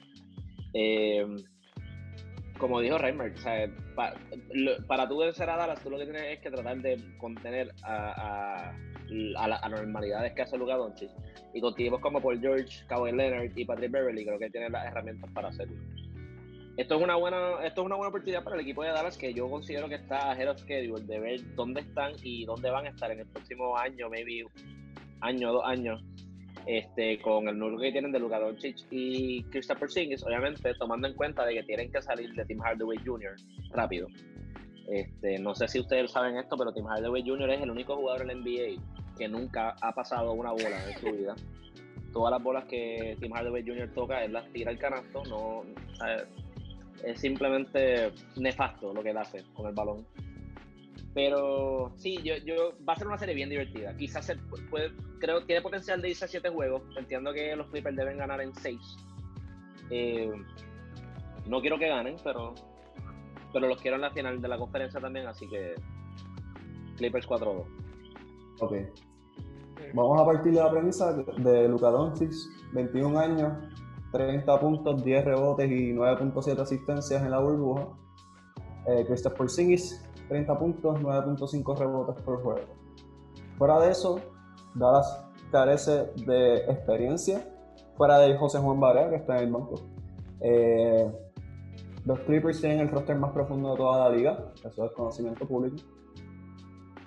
Luca contra LA promedió 30 puntos, 7 rebotes, 7 asistencias, pero lo que no se ve es que tuvo 5 turnovers y tiraba 27.7% de 3 contra los Clippers. Así que los Clippers, como mencionó Cedric, como mencionó Kramer, pues tienen suficientes piezas defensivas para poder interrumpir el paso de Luca. Luca va a tener sus puntos porque es especial, es un jugador que va jugando profesional probablemente desde que nació. Dicen que los 14 o 16, pero creo que desde que nació. Así que él está en, en otro nivel, pero es una valiosa experiencia que van a recibir. No pienso que se vaya a extender a más de 5 partidos. O sea, creo que se va a acabar en 5 partidos. Los Clippers pasan porque los Clippers tienen la experiencia, tienen jugadores que pueden encestar el balón, defienden muy bien, están bien dirigidos por Doug Rivers, que tiene la experiencia previa. Así que, nada, considero que los Clippers van a tener un paseo en esta serie, un 4 a 1 como mucho. Y hablando de una serie bien atractiva, o una serie que estéticamente no es muy atractiva, pero si eres fanático del baloncesto, pues es una sumamente reñida los Denver Nuggets y los Utah Jazz. Los Denver Nuggets fueron el número 3 en la conferencia, tuvieron marca de 3 y 4 en la burbuja, mientras que los Jazz tuvieron marca de 3 y 5. Entre ellos mismos, Denver dominó 3 a 0, con Nikola Jokic promediando 29 puntos por juego, con 12 rebotes y 9 asistencias. Pero no dejes que los números te engañen, los Nuggets solamente ganaron estos tres partidos por 11 puntos. O sea, una combinación de 11 puntos Así que ha sido una serie bien pareja en lo que ha ocurrido y, va, y es lo que se espera en esta postemporada. Reinberg, los Nuggets tienen bajos sensibles y los reportes indican que los Jazz no querían cruzar con los Rockets. Y lo otro que quería mencionar es que es tremenda serie para los Clippers jugar contra Dallas, porque defender a Luke y Porzingis es lo mismo que defender a LeBron y Anthony Davis. Así que van a coger esa experiencia de cuando llega a la final. Eh, Cedric, que ya, que estás poniendo caritas, ya van a tener esa, esa experiencia. Ahora, yendo a la serie de Denver y Utah. Denver y Utah.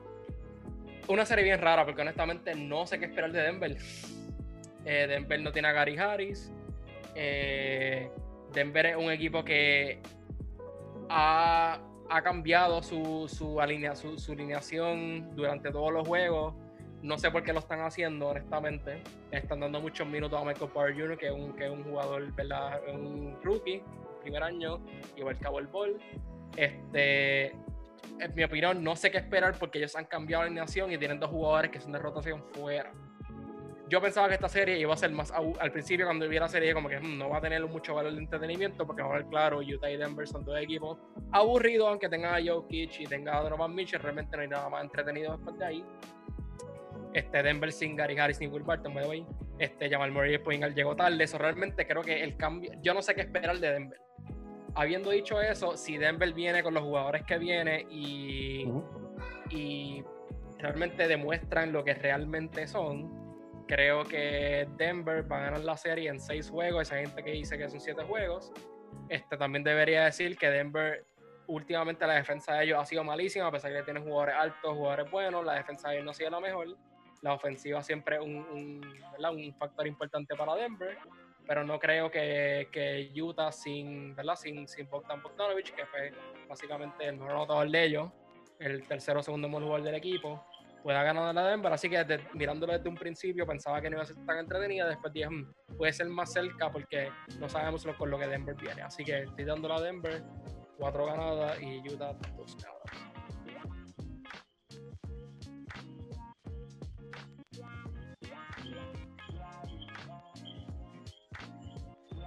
Cedric, ¿quién puede ser un factor determinante en esta serie? Y dame uno por cada equipo, o dos por cada equipo. Mira, por el equipo de Denver, este, como bien dijo Renberg, hay, hay muchas bajas. Ellos no están contando ahora mismo con Gary Harris, que es su, su, su tirador deluxe, y en defensa también los ayuda un montón. Tampoco están contando con Will Barton. Eh, pero eh, están, están viendo el, el, no resurgir, porque realmente Michael Porter Jr. cuando entró al NBA, pues se esperaba, cuando estaba en college, high school, se esperaba que fuera un buen jugador, entró con lesiones y realmente no se le dio mucha oportunidad en su primer año. Eh, y ahora de momento está explotando. es un tipo que, que, puede anotar el balón, es alto, defiende, hace muchas cosas. Sin embargo, es, como dice Reimer, es un rookie en cuestión de playoffs. No, no ha visto estos minutos intensos. Así que sería bien interesante ver cuál es su reacción a este tipo de juego. Eh, pero entiendo que puede ser el factor X de Denver, puede ser Michael Porter Jr. Eh, para Utah, ellos tienen un chamaco que se llama Royce O'Neal, que defiende muy bien, mete el balón. Eh, no, es, no es un anotador especial, pero sí hace la diferencia muchas veces y más ahora que no está contando con, con Bogdan Bogdanovich. Y tampoco están contando con Mike Conley, que quizás hasta cierto punto puede ayudarlos porque entonces significa que Donovan Mitchell va a tener más control de playmaking, que no es malo para ellos. Eh, pero sí es malo en el sentido de que Donovan Mitchell y Rudy Gobert supuestamente se odian después de todo esto que pasó con el coronavirus. Así que es bien interesante ver cómo ayuda va, a poder implementar ese tipo de juego con Donovan Mitchell quizás corriendo el juego y tipos como Royce O'Neal, también Jordan Clarkson del banco, que puedan hacer la diferencia. So, para Denver te puedo dar Michael Porter Jr., para Utah es una combinación entre ese chamaco Royce O'Neal, que es un ala que defiende y mete la bola, y Jordan Clarkson del banco también. Y Jordan Clarkson lo añado porque es un ex Laker y todo lo que es Laker para mí es preciado. Así que pues tengo que añadir eso ahí. Pero será interesante. Utah, Utah es un equipo que ahora mismo está bastante bastante atropellado en cuestión de su roster. No están contando como. Primero que Mike Conley no estaba dando lo que ellos pensaban que le iban a dar. Y ahora mismo no está porque se fue de la burbuja por el nacimiento de su hijo. Sin embargo, es un equipo que está muy bien dirigido por Prince Snyder. Y, tienen herramientas. Simplemente, pues, en este caso siento que se van a enfrentar a un equipo de Denver que es superior y deben, deben ganar en seis juegos. Eh, creo que es igual, igual que dijo Reimer. So, una serie de 4-2 bien entretenida y va a ser una serie que la gente no se va a esperar lo buena que va a ser. Va a ser una serie bien buena.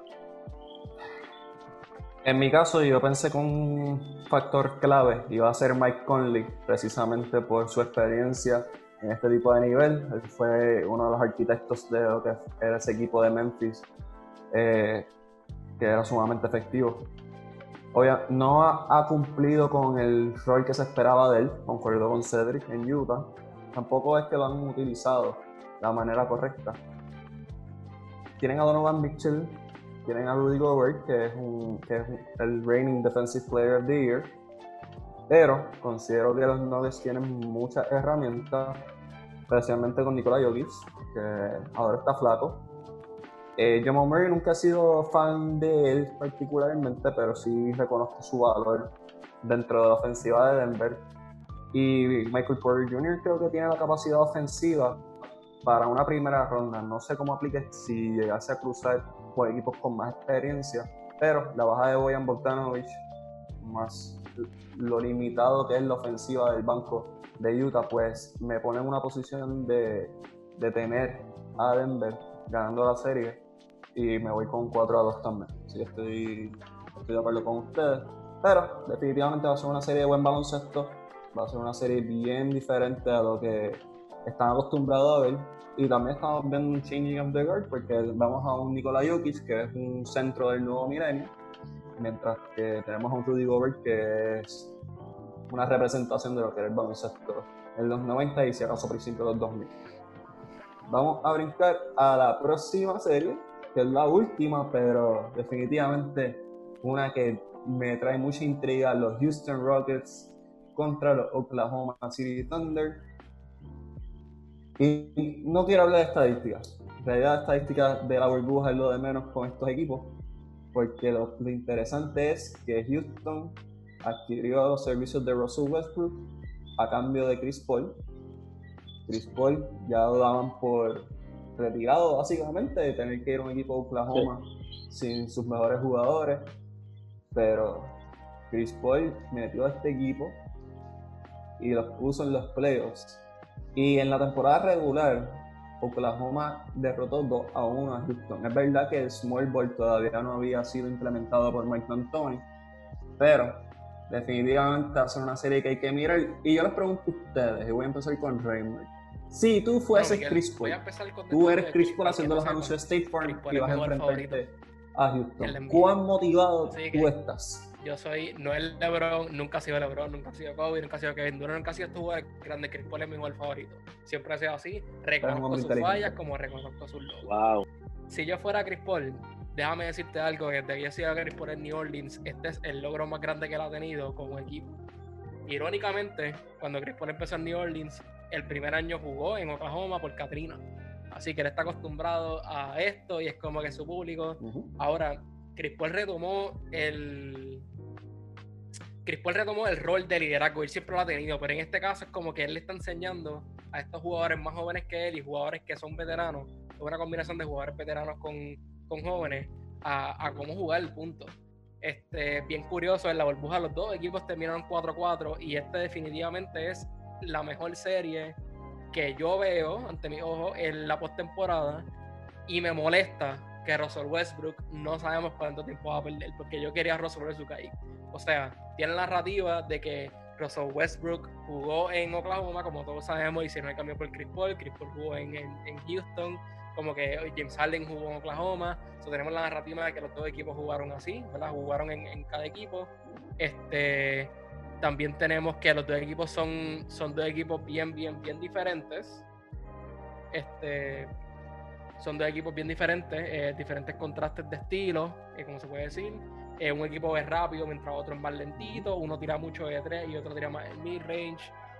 un equipo hace mucho de Nobel, como es lo que es Houston contra, contra Chris Paul, y, ¿verdad? que no hace de Nobel el equipo de, de Oklahoma. Así que este es una serie que va a ser bien, bien interesante y Westbrook es un factor tan importante que en las predicciones que yo tengo, tengo unas predicciones totalmente diferentes con y sin Westbrook. En estos momentos, en estos momentos, como Westbrook no está en la alineación y no sé cuánto tiempo va a jugar, como que va, a faltar, tengo a Oklahoma ganando en 7 juegos a ese nivel. Y si estuviera Westbrook, fuera completamente diferente. Tengo a Houston ganando, pero no sabemos.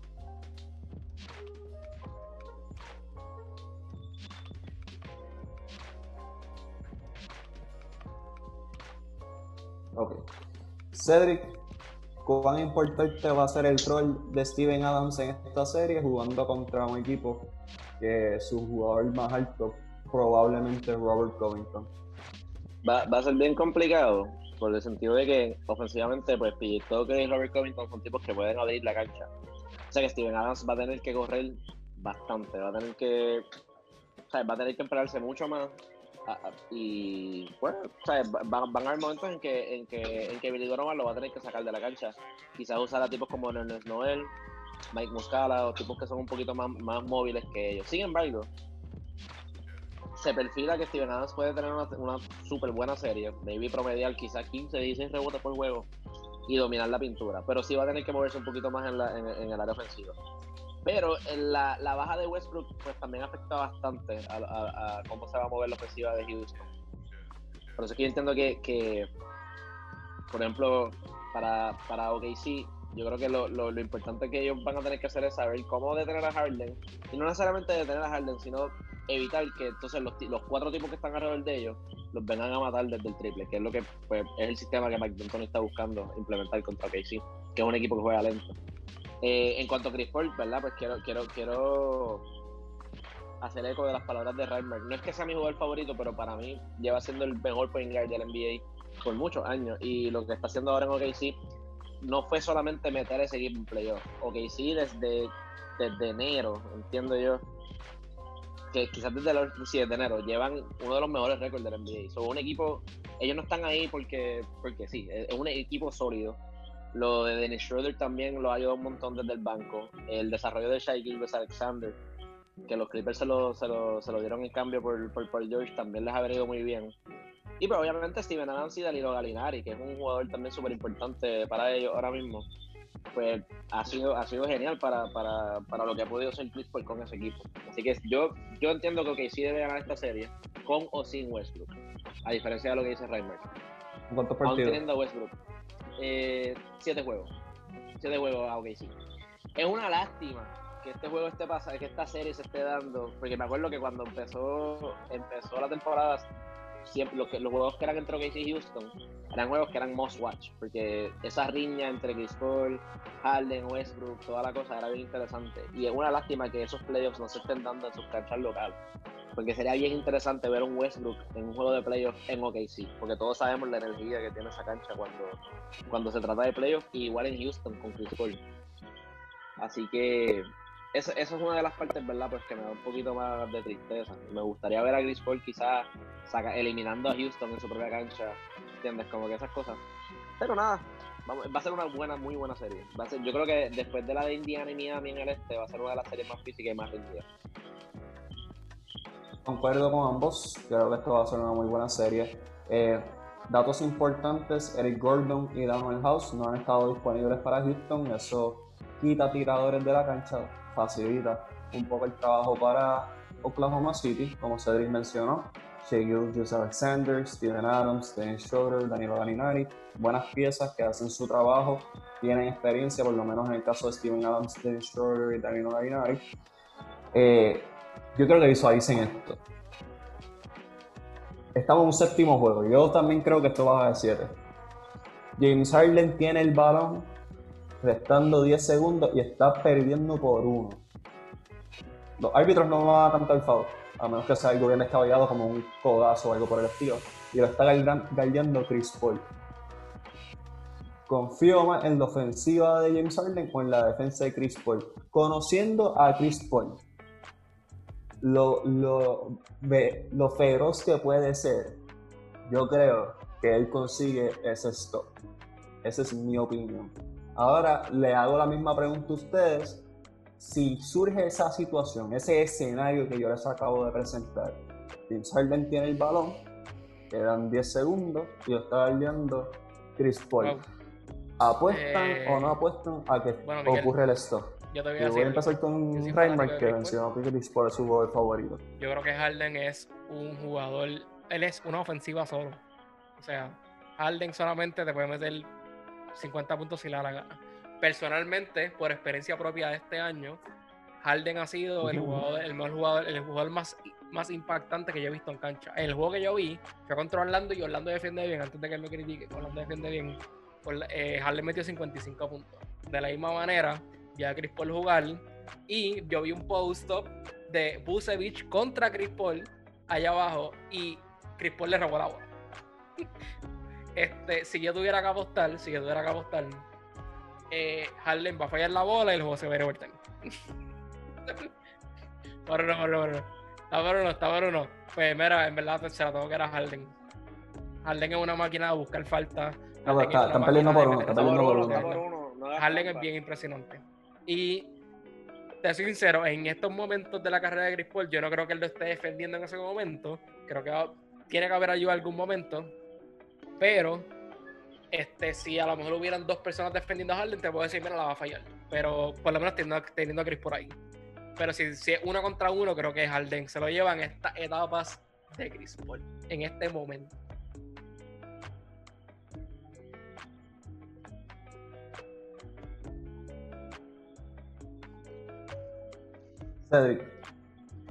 Mira, yo yo apostaría a Chris Paul, pero lo que pasa es que Chris Paul es un tipo que es tan y tan agresivo y James Harden es un tipo que es tan y tan brillante en cuestión de conseguir faltas que yo, yo entiendo, Chris Paul, yo estoy 100% seguro que se ha estudiado el juego de Harden 100%, pero es como dice Reimer, Harden es, una bestia, es, uno, es una ofensiva que corre sola a través de él y eh, yo siento que en ese momento Harden usaría la agresividad de Chris Paul en su contra y van a conseguir la forma de o conseguir un foul o conseguir que, que, que sabes, que he reaches o algo y van a conseguir esos dos puntos. Esto, pero no, no creo que llegue a eso. No, no creo que, que, llegue a eso, pero si fuera esa la situación, yo se la voy a dejar de Yo digo que pues.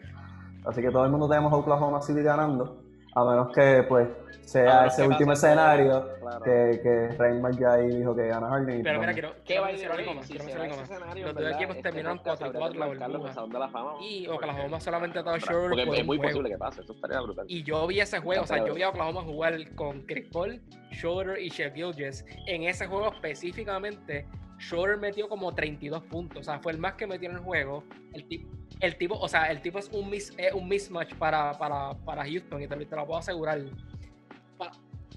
para decirte más, en el, en el camerino, en el camerino, todo el mundo quería entrevistar, ese, día, ese día me acuerdo que fue, fue medio raro. Y ese era video, video ah. usualmente de un entrevista primero al, dirigente y después al camerino. Este, Billy se tardó un montón en salir. Fue el jugador que fue el, el dirigente que más tardó en salir.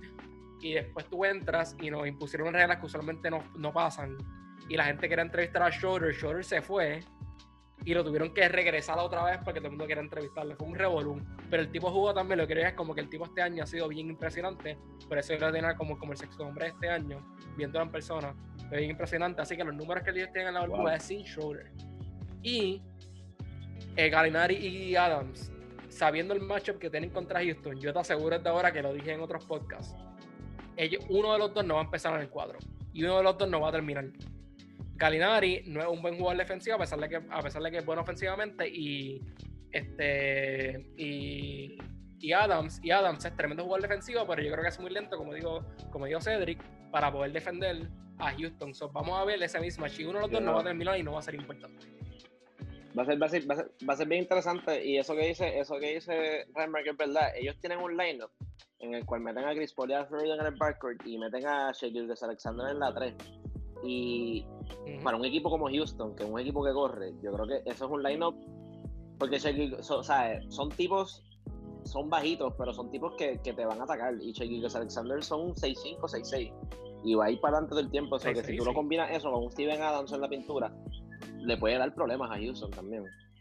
En el, área defensiva. Así que va a ser bien interesante. Ese line-up creo que fue uno de los más letales con, con, con ellos tres corriendo la, la ofensiva Va a, ser, va a ser bien difícil. Estadística random, estadística random porque la, porque la escuché. Desde diciembre, Oklahoma tiene el mejor récord de la liga y es el equipo más clutch de la liga. El equipo más clutch de la liga. Así que tienen el Bueno, ellos tiraron el, juego contra Minnesota, que, que Chris Paul, que le cantaron la técnica al chamaco de Minnesota porque tenía la cabeza por fuera y si ganaron un buen pase ese de, de, cancha completa y Short mete la unidad. Eh, ¿Qué, qué más clutch que eso? ¿Qué más clutch que eso? Vamos a tener una postemporada sin duda que va a tener mucha emoción. Eh, todos los equipos van a estar en un campo neutral. Todos van a tener que hacer lo mejor que puedan para clasificar a la próxima ronda. Así que vamos a tener buen baloncesto y eso es algo que era necesario y es bueno que, vamos a tener esa experiencia. Menos la conferencia este, donde el 1 y el 8 y el 2 y el 7 va a ser una pena, pero eso no viene al caso. Estamos tratando de ser sensacionalistas con, con lo que estamos diciendo. Oye, eh, Miguel, es, baloncesto. Después de, después de seis meses siempre es baloncesto. A mí me pueden poner a jugar a los cangrejeros de, de, los 90, ahora mismo como están, y yo los voy a ver como quiera. O sea, hacía falta ver esto. Seguimos aquí, si quieren ver buen baloncesto en realidad, pueden ver WNBA, que claro. las Storm están dominando marca 10 y 1 al momento que estamos grabando. Pero eso es un podcast aparte que vamos a hacer. Vamos a hablar un poquito más de la burbuja. Damian Lillard, MVP de la burbuja el primer equipo All Bubble, vamos a decirlo así, pues Devin Booker, Damian Lillard, T.A. Warren, Luka Doncic y James Harden. El segundo equipo fue Giannis, Kawhi, Kristaps Porzingis, Kerry Leverett y Michael Porter Jr. Esto me trae a cuatro preguntas de cuatro protagonistas diferentes. Y, voy a y la pregunta es la misma para ambos. Voy a empezar con Cedric. Damian Lillard ya es oficialmente para ti el segundo mejor point guard de la NBA detrás de Stephen Curry, ¿sí o no? El segundo. Sí. A mí, pues, no, yo iba a decir que el primero. Por encima de Stephen Curry. Hoy sí. Sí, sí. Apúntalo por ahí si quieres. Sí. Raymart, ¿consideras que Damian Lillard... Voy a cambiarte la pregunta un poco, ya que Cedric dijo eso. ¿Consideras que Damian Gracias. Lillard es el mejor point guard de la liga? Ah, o sea, es el mejor point guard de la liga. Bueno, como Curry está lesionado, es el mejor point guard de la liga. Pero Curry saludable es el mejor point guard de la liga. So, para mí, Damian Lillard está ahí. Hay que aclarar que nunca he entendido el de el, el básicamente no reconocer a Lillard, de verdad. Este si tú ves lo que lo que lo que Lillard ha hecho con su equipo, más allá de las estadísticas, el liderazgo, como es, o sea, como se expresó contra, contra Peter, o sea, contra, contra Paul George y contra Patrick Beverly. Hay que reconocer toda esa grandeza. Si tú miras bien, cuando Lillard se elimina, Lillard no se elimina con equipos bobos. En la única vez que lo vi a Lillard que se eliminó con equipos bobos fue el año que Cedric mencionó que New Orleans, por alguna razón, barrió a Portland. Ese es el único año que no lo vi a 4-0. pero después de ahí, la mayoría de las veces se, se, se ha perdido contra Golden State. Que Golden State ha estado imposible todo este año y todo el mundo lo sabe. Así que Lillard para mí es el segundo mejor point guard de la liga si Curry está saludable. Yo concuerdo, Stephen Curry 1, Damian Lillard 2 y yo soy el driver exclusivo de la guagua de Damian Lillard, lo llevo diciendo desde Weaver State, eso está documentado, pueden preguntar por ahí. Eh, y siempre he dicho, No lo es Miguel, no lo es Miguel porque no está primero. ¿Verdad? "Pero no? Stephen Curry, yo ¿Pero puedo, ser, yo puedo guiar una guagua sin saber que, que no es el mejor, yo puedo estar claro con eso. Siempre he dicho que es mejor que Russell Westbrook y eso lo llevo diciendo desde siempre. Así que Y, esa se compra fácil. Eso, Así que vamos para la segunda pregunta. Devin Booker, 30 puntos, 5 rebotes, 6 asistencias, 8 y 0 en el Bowl. ¿Logra clasificar a los, Plums- a los Suns el año que viene a los playoffs? Raymond. Sí. El año que viene. Yes. No. No. Cedric, No. No, no, no. así que los, No, no. so- los Suns ¿Sabes fueron... qué es lo que pasa? ¿Sabes qué es lo que pasa? El año que viene el West va a estar, va a estar bien complicado. La gente se le olvida que en Golden State todavía o sea, están dos tipos que están en rijas, pero siguen siendo Stephen Curry y Clay Thompson. Eso es un equipo de playoffs así mismo, con ellos dos nada más. Eh, y hay muchos equipos que van a venir detrás para adelante. El equipo de Minnesota con D'Angelo Russell, Carl, Anthony Towns y Malik Beasley también perfilan a ser un buen equipo. Esto, hay que ver qué hacen, ¿verdad? En los seasons. Así que si Phoenix, obviamente ellos tienen que hacer un par de movimientos, pero ahora mismo ellos tienen un buen núcleo. No los veo entrando a playoffs ahora mismo. Yo siento que esto fue un equipo que, que- que aprovechó el, el- el college field de, de la burbuja y se montaron en un rally y lucieron muy bien. Y ellos, si, si se acuerdan del, del principio de la temporada, ellos, ellos empezaron muy bien también. Pero Yo a tengo, la larga, tú sabes, son cosas que, que o sea, lo, lo largo que es la temporada del NBA, pues en ese caso, pues le afecta mucho a esos jugadores. yo tengo otra opinión. Bueno, una opinión adicional a eso. Cedric dijo el West va a estar imposible el año que viene, el Oeste va a estar imposible. Y es la realidad. Puede ser, puede Sí. ser que hasta el mismo Memphis, que tiene, que tiene jugadores jóvenes, a lo mejor hasta regresen de lo que hicieron este año. Vamos a ver, ¿verdad? Como el segundo año de Jamorant y el tercer año de Jared Jackson.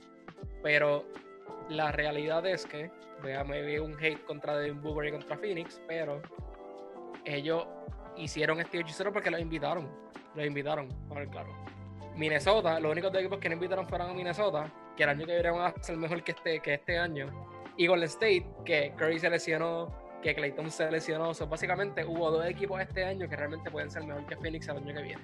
La única razón por la cual ellos están 8 y 0 es porque los invitaron a la burbuja y porque, porque solamente quiero decir esto, esto puede ser lo más grande que Devin Booker gana en su carrera. Un 8 y 0 y un, un first team del Bowl. Sí, él no pidió el cambio.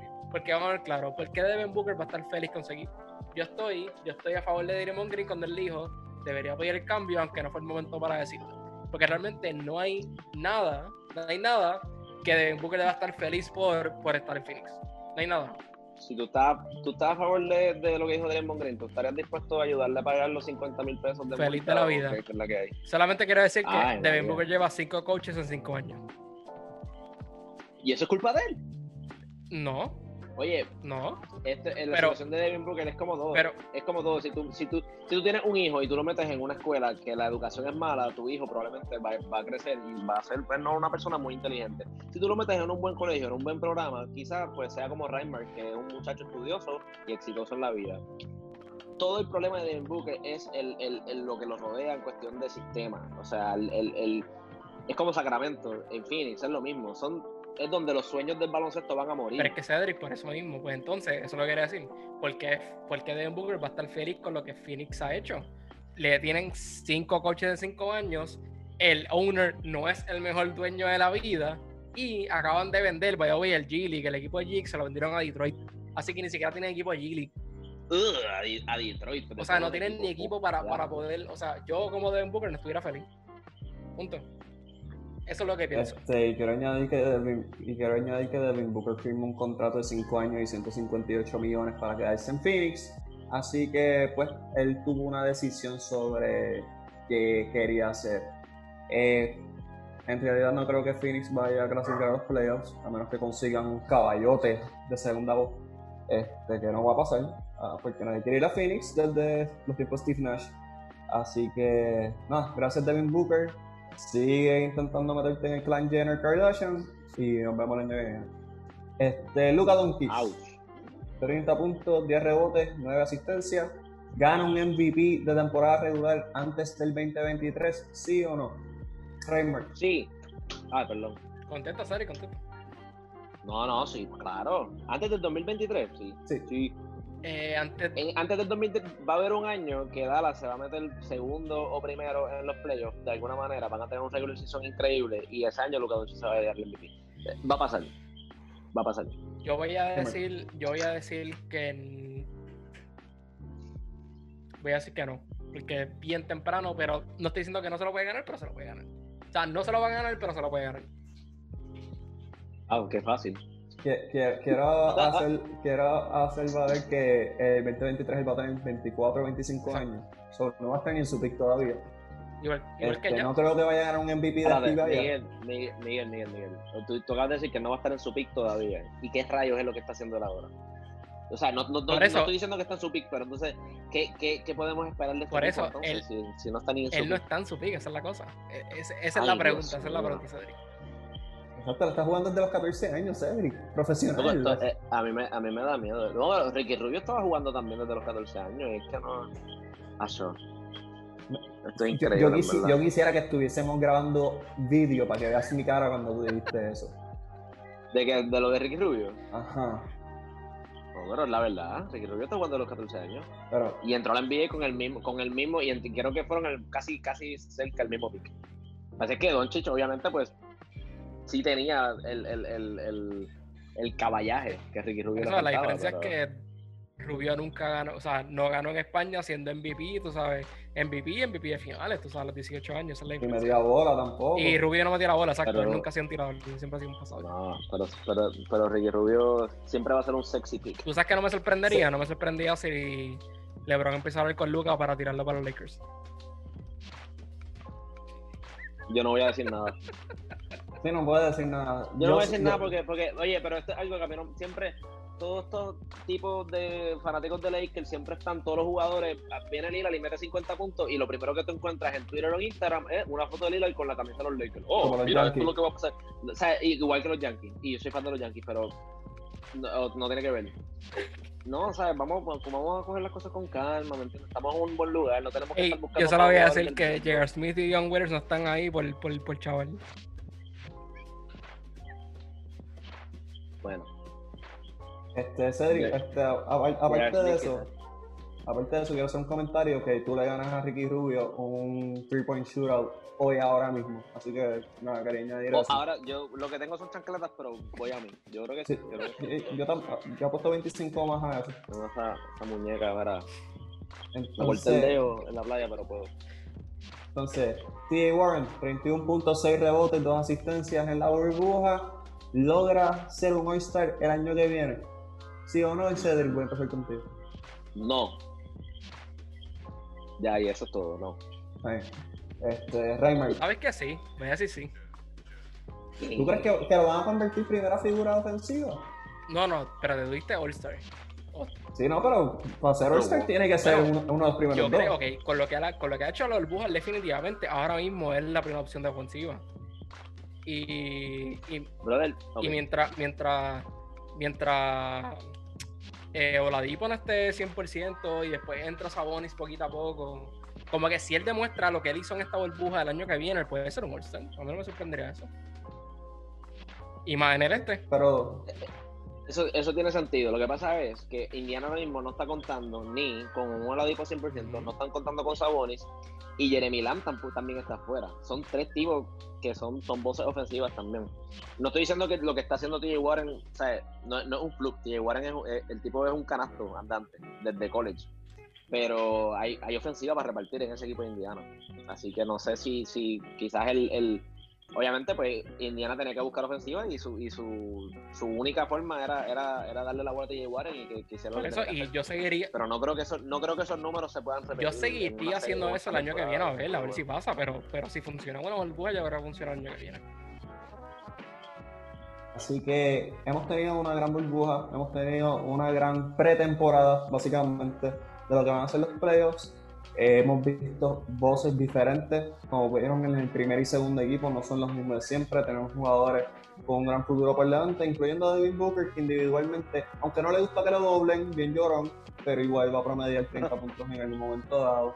Iba a hablar de BCN, pero en realidad no quiero, ya le perdí las ganas. Eh, Miguel. ya bastante. Puedo hacerte una preguntita, y por interrumpirte, una preguntita. Solamente de un Booker, ¿qué tú piensas de Booker?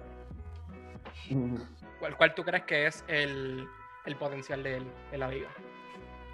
Top 5 en la liga, puede Top ser. five. Sí, un jugador. Yo siempre he pensado que un tirador que pueda anotar eh, es caballo, es caballísimo. Porque hay tiradores. Y facilitar. Él Sí, facilita el juego también para sus Y, compañeros. y, y como líder, Como líder es un bacalao, Pero es un nene todavía, es un nene todavía. eh, tiene que aprender a ganar primero y después puede liderar. Así que, ofensivamente, no tengo dudas que va a ser un prodigio. En cuestión de liderato, pues se tiene que ir, se tiene que ir de Phoenix para poder llegar a su máximo nivel. Pero para mí es caballísimo, puede ser top 5 si se esmera y, y mete mano.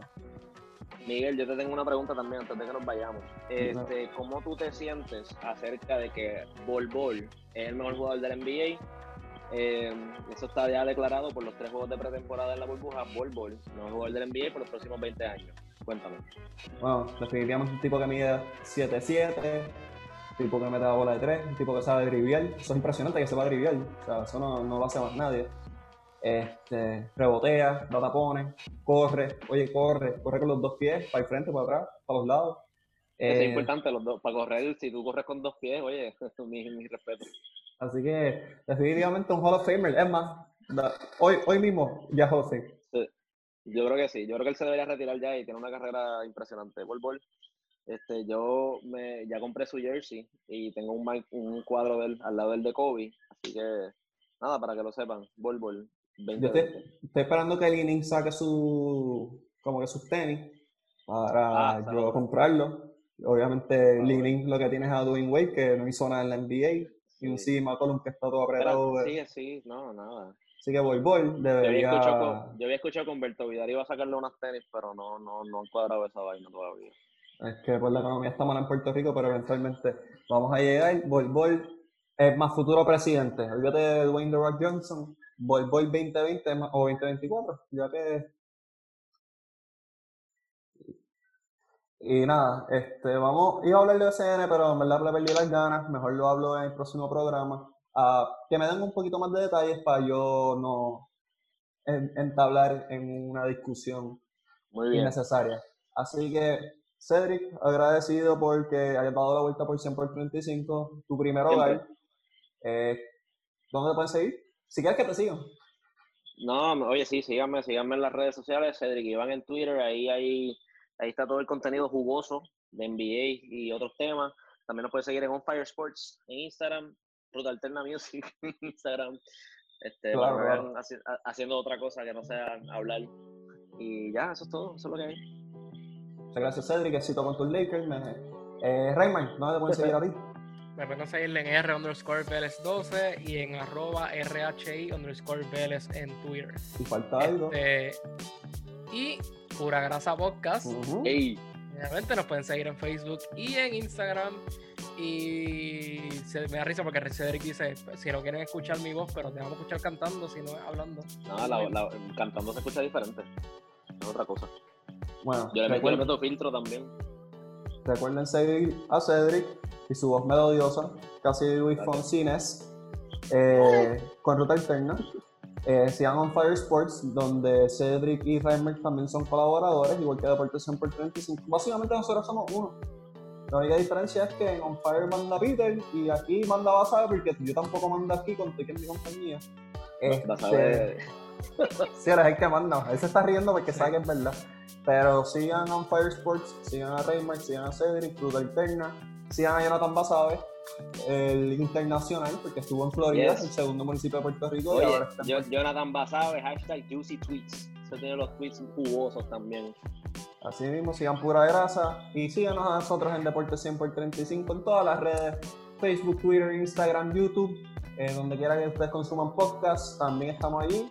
Y nos vemos la semana que viene que vamos a hablar de béisbol. Ellos van a hablar de béisbol, yo no voy a estar, pero ellos sí. Así que nos vemos, Corillo, cuídense y pendiente de la entrevista con Daniel González si no la han visto ya.